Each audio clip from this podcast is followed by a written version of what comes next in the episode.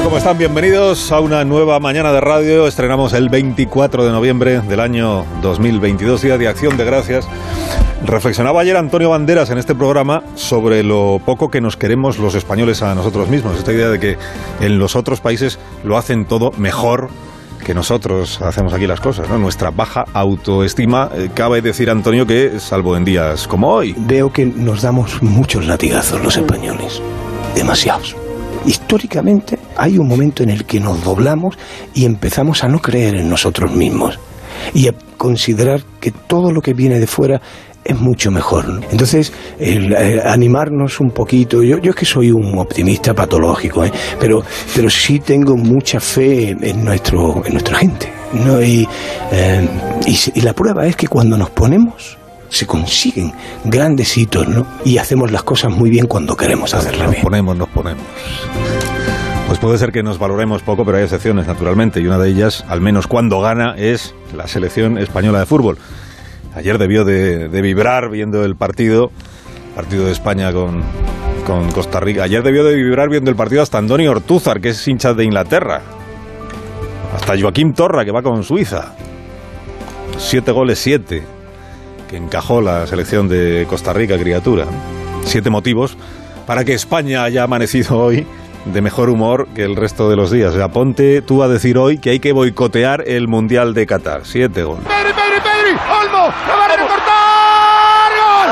¡Gol, gol, gol, gol, gol, gol, gol! pelota para Jordi Alba! ¡Va a centrar! ¡Gol, gol, gol, gol, gol!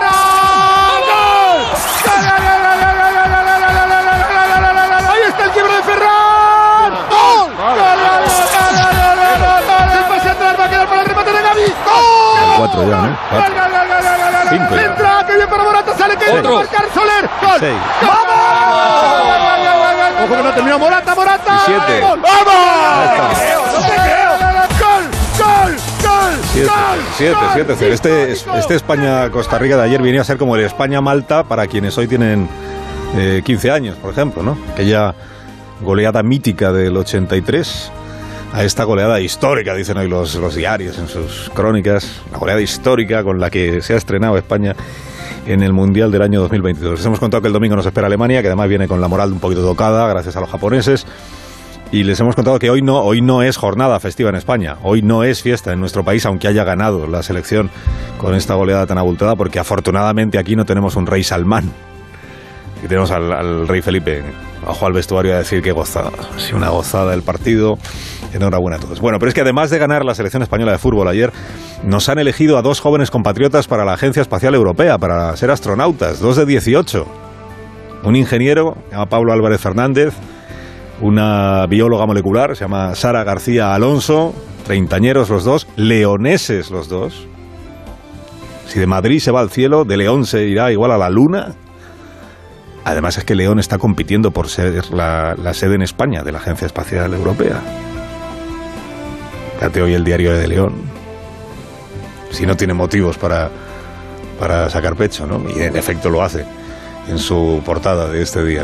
Voy dice, León sube a la élite del espacio, en plena carrera por la Agencia Espacial Europea. León en la élite del espacio.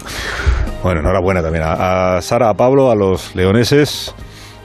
La Luna sería, digamos, el destino eh, que está acariciando la Agencia Espacial Europea en competencia con la NASA, que también quiere volver a la Luna, los chinos que siempre están ahí, ya sabes.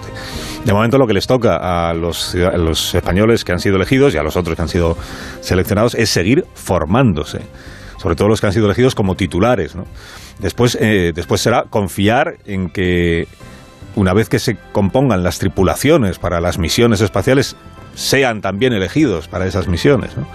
Y, por ejemplo, trabajar en la Estación Espacial Internacional, que ya existe, o trabajar más tarde en la nueva estación espacial eh, que se quiere poner orbitando la Luna, para estar ahí ya a un paso de volver a poner los pies en, en el- en la Luna, en el satélite de la Tierra. Con razón estaba ayer orgullosa la ministra de Ciencia, que dijo, hombre, es que el gobierno de España ha incrementado mucho el presupuesto que aporta la Agencia Espacial Europea y eso pues parece que no, pero también ayuda. Bueno, hoy se cumplen, mira, hoy se cumplen 53 años del regreso a la Tierra del Apolo 12, que fue el siguiente al Apolo 11, con los dos astronautas que tal como antes habían hecho Armstrong y Aldrin, eh, pisaron la Luna. Se llamaban Conrad y Bean. Aquellos que dicen, eh, pues, si, fuimos una vez a la Luna, ¿por qué no hemos vuelto a ir? No, si fuimos y, volvimos o volvieron los estadounidenses varias veces. Bueno, quién sabe, quién sabe si alguna vez veremos a Álvarez Fernández o a García Alonso clavando una bandera europea en la Luna. O quién sabe si en lugar de eso acabarán como Pedro Duque siendo ministros. Este día que tenemos por delante, quien va a cantar victoria es eh, Pedro Sánchez. Bueno, van a cantar victoria hoy. Pedro Sánchez, por la goleada parlamentaria con la que ganará la oposición la votación de presupuestos y Esquerra Republicana de Cataluña, porque hoy comienza a oficiarse en el Congreso el funeral por el delito de sedición.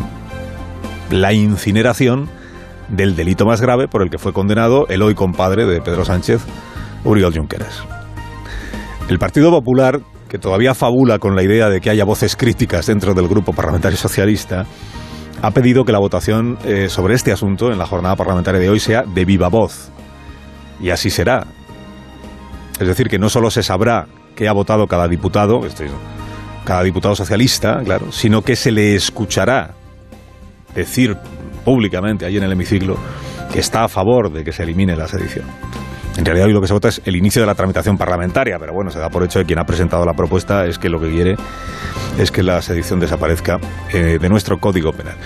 La consecuencia es que eh, la votación será más larga, naturalmente, y para el Partido Popular la consecuencia es que dispondrá de ese momento en el que cada diputado del Grupo Socialista vota a favor de esta iniciativa para poder utilizarla, entiendo, esa grabación en la próxima campaña electoral en cada una de las provincias. O sea, que ya está haciendo el PP, que es aquí está el diputado socialista por Jaén, por ejemplo, exonerando a Oriol Junqueras. Los presupuestos van a salir adelante con la misma mayoría que el año pasado, toda la izquierda de la Cámara y casi todos los independentistas y naturalmente con Bildu, que a estas alturas pues ya no es una sorpresa porque Bildu a estas alturas ya es primo hermano del Partido Socialista a todos los efectos.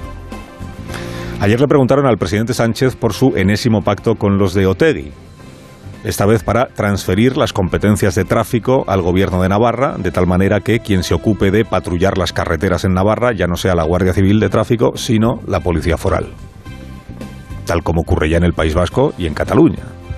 Le preguntaron al presidente por este acuerdo con eh, Bildu y se acogió el presidente al comodín de la Constitución. Yo es que creo que desarrollar eh, las competencias autonómicas es cumplir con la Constitución. Y eso es lo que hace el Gobierno de España, cumplir con la Constitución y desarrollar los estatutos de autonomía, en este caso de la comunidad foral eh, de Navarra. Hombre, cumplir con la Constitución es que lleva cuatro años gobernando. Y hasta ahora, ¿qué pasa? Que no cumplía con la Constitución porque seguía patrullando la Guardia Civil de Tráfico las carreteras en Navarra. O sea, ¿qué tiempo tiempo ha tenido para transferir la competencia? Sobre todo porque es un asunto que lleva coleando ahí desde hace 22 años. Hace 20 años ya pactó Aznar con el presidente de Navarra, Miguel Sanz, de UPN, la transferencia de esta competencia. Lo que pasa es que no se llegó a ejecutar al final. Lleva 20 años el gobierno de Navarra diciendo, transfiéranos esta competencia. Y no se ha hecho hasta este momento, o no se va a hacer hasta este momento, y además consecuencia de una negociación sobre otra cosa, que son los presupuestos generales del Estado. O sea, por aclararlo, la Constitución no obliga ni a pactar con Bildu, ni a entregarle a Bildu las bazas que mejor le vengan a Bildu para colgarse medallas. Eso no está en la Constitución, eso está en la decisión política del presidente del gobierno. La pregunta no es por qué se transfiere el tráfico a la Policía Foral Navarra, sino por qué ha esperado a que Bildu lo incluyera en su lista de la compra para transferir esa competencia. El presidente sabe perfectamente lo que hace. Y por qué lo hace ahora y no en cualquier otro momento. Bueno, hoy Sánchez va a celebrar su triple parlamentario, presupuestos, sedición, impuestos energéticas y bancos, mientras se sacude del de, el revés que ayer encajó por obra y gracia de la, de la muy querida, de su muy querida Ursula von der Leyen, la presidenta de la Comisión Europea, que está por extender el tope al gas a toda la Unión Europea, pero que ahora se ha visto que no precisamente en línea con la llamada excepción ibérica. ¿Por qué? Porque aquí el tope al gas, el tope al megavatio hora producido con gas, no puede pasar de 40 euros, creo que está. Pero la Comisión Europea en su propuesta de lo que habla es de un tope al gas que está por encima de los 250. Tomadura de pelo, dijo ayer la vicepresidenta Teresa Rivera. Es que le hemos pedido a la Comisión que presente una propuesta y esto no es una propuesta seria, esto es una tomadura de pelo. Una tomadura de pelo. Tormenta en el paraíso de la relación entre el Gobierno de España y la Comisión Europea. Digamos que el gobierno de España, y no solo el gobierno de España, entiende que esta propuesta de la comisión, a ver, es, como que te chulean. Dice. Está fijando un tope al gas, que en realidad es el precio máximo que llegó a alcanzar el gas en algún momento del verano pasado.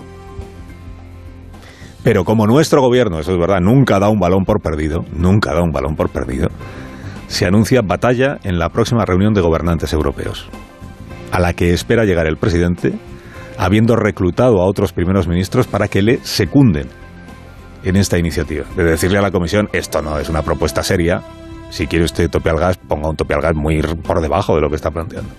Porque el presidente se ve a sí mismo, lo sabemos, como el líder del cambio de modelo energético en la Unión Europea.